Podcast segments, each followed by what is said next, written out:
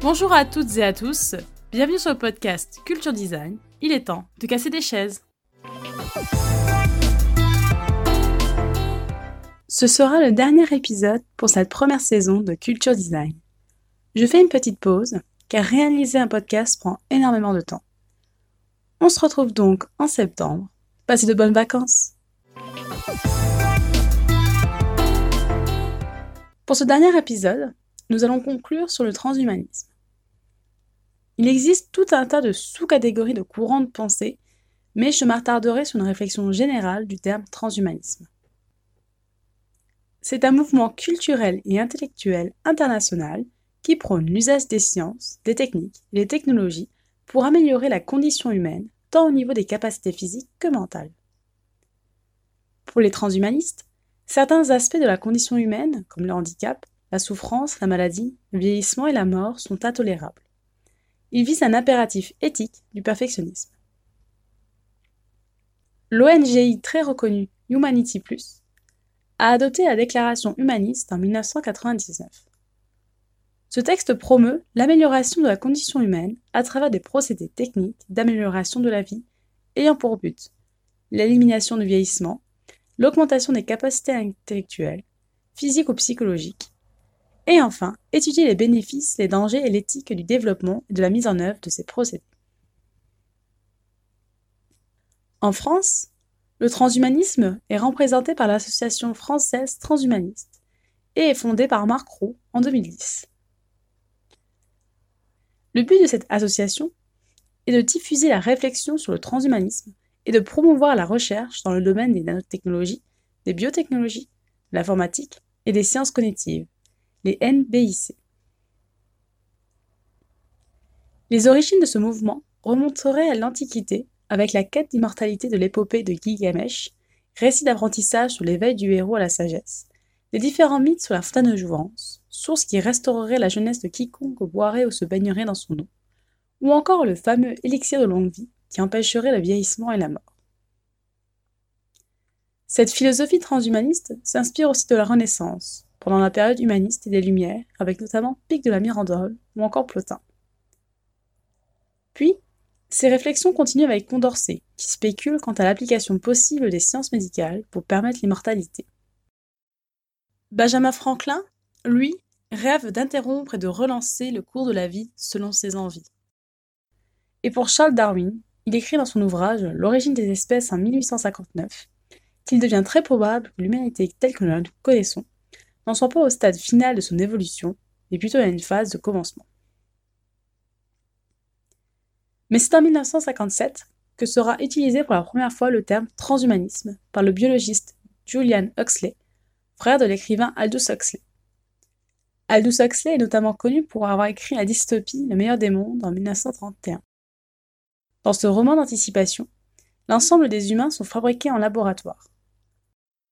Les fœtus évoluant dans des flacons, sont conditionnés au cours de leur développement afin de les mettre en accord avec leur future position hiérarchique dans la société. Aujourd'hui, les penseurs transhumanistes sont sûrs que les êtres humains pourront être capables de se transformer en êtres dotés de capacités telles qu'ils mériteraient l'étiquette de post-humain. En 2000, le futuriste Feredoun M. Esfandiari alias FM 2030, est la première personne à bénéficier de la technologie de cryoconservation par vitrification en attendant une hypothétique résurrection.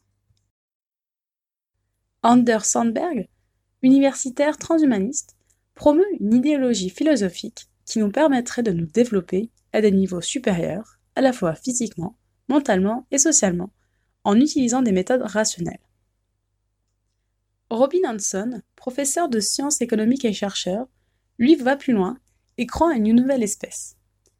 Les nouvelles technologies transformeront le monde et nos descendants ne seront plus humains sous de nombreux aspects, comme l'atteste le manifeste des mutants. La science-fiction est une source intéressante pour comprendre d'un point de vue sociologique et psychologique les fantasmes procurés par le transhumanisme. Dans la célèbre œuvre de Mary Shelley, Frankenstein le Prométhée moderne, Inspiré du mythe du golem, le savant Frankenstein décide de créer la vie et pour ce faire, il tente de composer un humain avec des morceaux de différents cadavres. Mais, à la vue du monstre qu'il crée, il prend la fuite et l'abandonne à son triste sort. Pris de haine et de tristesse, éprouvant l'amour mais ne pouvant l'inspirer, il devient un assassin sans pitié.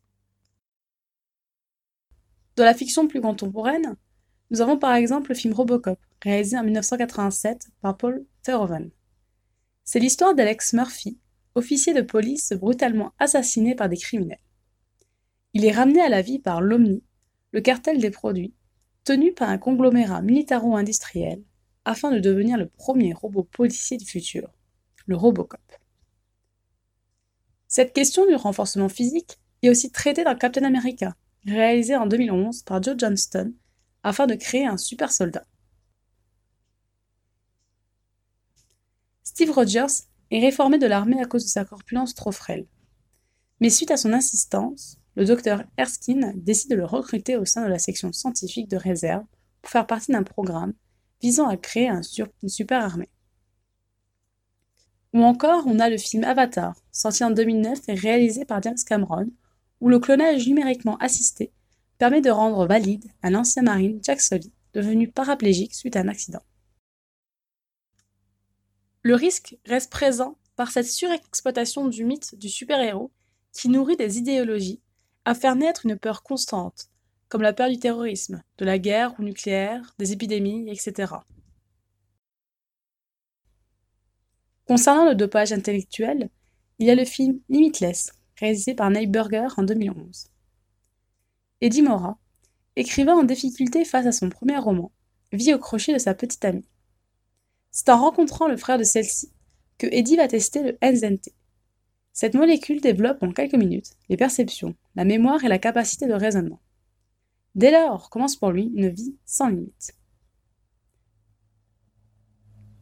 Dans la vie réelle, Nicolas Kerinos, fondateur et PDG de Funtech.ai, travaille sur une intelligence artificielle capable de personnaliser l'éducation et de permettre à n'importe qui d'apprendre n'importe quoi en un record grâce aux implants cérébraux de Google. Or, la culture fictive est là pour nous donner un avertissement. Elle permet de mettre en scène nos faiblesses et les possibles débordements si on ne fait pas attention. La machine est dans l'homme autant que l'homme est dans la machine. On ne peut se défausser de ses responsabilités et prendre notre création comme excuse. La technologie peut résoudre tout un tas de problèmes, mais il faut rester sensible aux effets négatifs. La technologie est la réponse, mais surtout, quelle était la question? demande Cédric Price, architecte. Il est nécessaire de se poser les bonnes questions avant de concevoir aveuglément quoi que ce soit parce qu'on le peut. Il est question de contrôler l'éthique, de la maîtrise de la technologie pour éviter tout débordement, comme le montre l'expérience de Chris Dancy. Plus connu sous l'humain le plus connecté de la planète, il a obtenu ce surnom en utilisant jusqu'à 700 capteurs, appareils, applications et services pour suivre, analyser et optimiser sa vie, de son apport calorique à son bien-être spirituel. Premièrement, cette quantification a, selon lui, considérablement amélioré sa santé, sa productivité et sa qualité de vie avant de le faire totalement basculer en burn-out. Il appelle désormais à une utilisation plus modérée de la technologie et se considère désormais comme un cyborg attentif. Le point commun à toutes ces histoires, fictives comme réelles, concerne la fin et les moyens pour y arriver. C'est notre conscience, notre rapport à ce que c'est l'éthique qui fera toute la différence. Si l'on ne pense qu'au profit et au pouvoir, la dérive est que le transhumanisme devienne une substitution par rapport à un dieu quelconque. Très peu de transhumanistes adhèrent à une idéologie spirituelle, mais il existe un mouvement religieux qui s'approche de la philosophie transhumaniste les Raéliens. Claude Vorillon aurait reçu la visite d'un extraterrestre en 1973 qui lui aurait donné le nom de Raël, le messager. Ce mouvement est présenté comme une religion sans Dieu ni âme, pour laquelle le développement de la science serait une des clés essentielles à l'amélioration du sort d'une humanité promise à la vie éternelle au moyen du clonage. Dans un discours moins essentialiste, certes, nous devons reconnaître que nous entrons dans une guerre des cerveaux. Laurent Alexandre, dans sa conférence TED Nos enfants iront-ils dans des écoles eugénistes? explique que l'immobilisme de l'école a permis une économie de la connaissance. Le carburant, c'est le neurone, le QI. Un fossé se creuse entre les gens doués et les moins doués.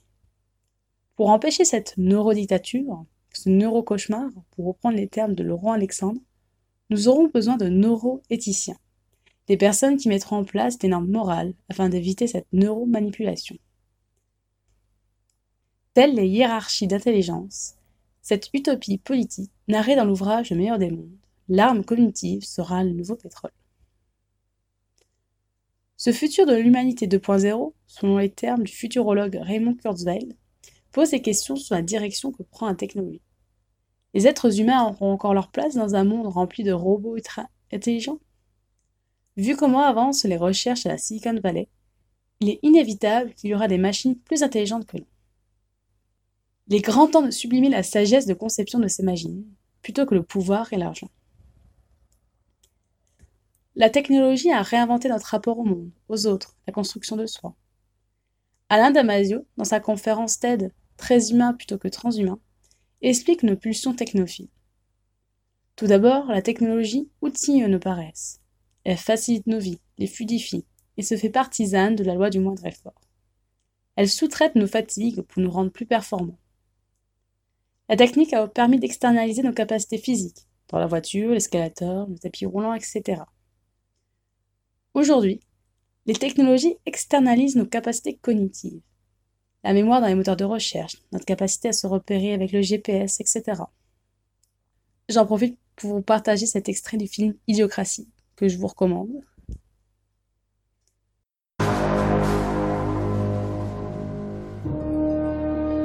Au début du XXIe siècle, l'évolution du genre humain atteint un tournant décisif. La sélection naturelle processus selon lequel les plus forts, les plus intelligents et les plus rapides se reproduisent en plus grand nombre, théorie qui a longtemps fait appel aux instincts les plus nobles de l'homme, céda peu à peu la place à de nouvelles icônes. À l'époque, les romans de science-fiction prophétisaient un futur plus civilisé où les terriens seraient de plus en plus intelligents. Mais plus le temps passait et plus la tendance semblait s'inverser pour aboutir à l'abrutissement de notre espèce. Les années s'écoulèrent et le degré de stupidité de l'humanité se mit à atteindre des records inquiétants.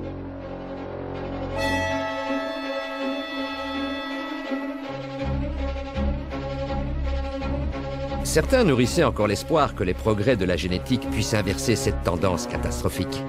Mais malheureusement, les plus grands esprits étaient mobilisés par des causes plus essentielles, la repousse du cheveu et la stimulation de l'érection. Pendant ce temps, alors que la démographie explosait, l'intelligence de nos congénères poursuivait son inexorable déclin. Et l'humanité devint incapable de résoudre des problèmes aussi simples que le traitement des déchets. Comment en étions-nous arrivés là? L'évolution ne gratifie pas nécessairement l'intelligence. En l'absence de prédateurs au sein du troupeau, c'est la surproductivité de certaines classes qui fut récompensée, laissant les plus intelligents espèces en voie d'extinction sur le bord du chemin. Mais surtout, et c'est la figure de proue du transhumanisme. La technologie conjure nos peurs. Elle rassure, contre la solitude et l'abandon. On n'est plus jamais seul. Mais surtout, elle donne l'espoir de dépasser notre finitude et nous libérer de la mort. Et pour finir, un extrait d'un de mes podcasts coup de cœur, Mortel, épisode 8, Vaincre la mort. Pour en revenir au propos d'Elisabeth de Castex, on en revient au bâton que ça met dans les roues de l'évolution. J'aimerais avoir, euh, enfin j'ai l'impression qu'il me faudrait plusieurs vies pour pouvoir faire ce, enfin pour accomplir tous mes rêves et que du coup je me dis que oui l'immortalité serait une solution. Et donc si on reste plus longtemps, qu'est-ce qu'on fait de ce temps? Ouais ok on peut faire deux ou trois carrières au lieu d'une, cool, mais la suite c'est quoi? Combien de temps on fait ça avant de s'arrêter? En effet, nos sociétés seraient euh, progressivement, j'insiste sur ce mot, progressivement obligés de se réinventer. Euh, nous serions euh, obligés sans doute euh, de concevoir qu'il faudrait passer par des phases de formation, comme je viens de le citer, donc répétitives, répétées, je veux dire, tout au long d'une vie, et qu'il n'y aurait plus donc juste une période de formation dans la jeunesse, un temps d'activité à l'âge adulte et un temps de retraite, donc arrivé à un âge avancé, mais qu'il y aurait une une succession de phases de formation et d'activité la phase euh, donc de retraite disparaissant euh, progressivement. Hein. Euh, et, et, donc, du point de vue financement, ça transformerait complètement ces choses-là. La notion de retraite disparaîtrait. Elle, n'aurait, elle serait caduque hein, dans une perspective comme celle-ci. et ce serait, par exemple, nos périodes d'activité qui financeraient les périodes de, de formation ou on peut euh, imaginer des systèmes de solidarité dans lesquels euh, les gens qui seraient en période d'activité financeraient euh, les périodes de formation des autres, quel que soit leur âge. Attendez quoi? Vous retrouverez toutes les sources concernant le podcast sur mon site internet massomarion.wixit.com slash website dans la rubrique blog puis podcast. Vous pouvez vous abonner à ce podcast sur les plateformes Teaser, Spotify, iTunes Podcast, YouTube ou encore l'application Podcast Addict. N'hésitez pas à le partager avec votre entourage ou à me laisser votre avis. Je me ferai un plaisir de le lire dans un prochain podcast. Merci de m'avoir écouté. À la semaine prochaine.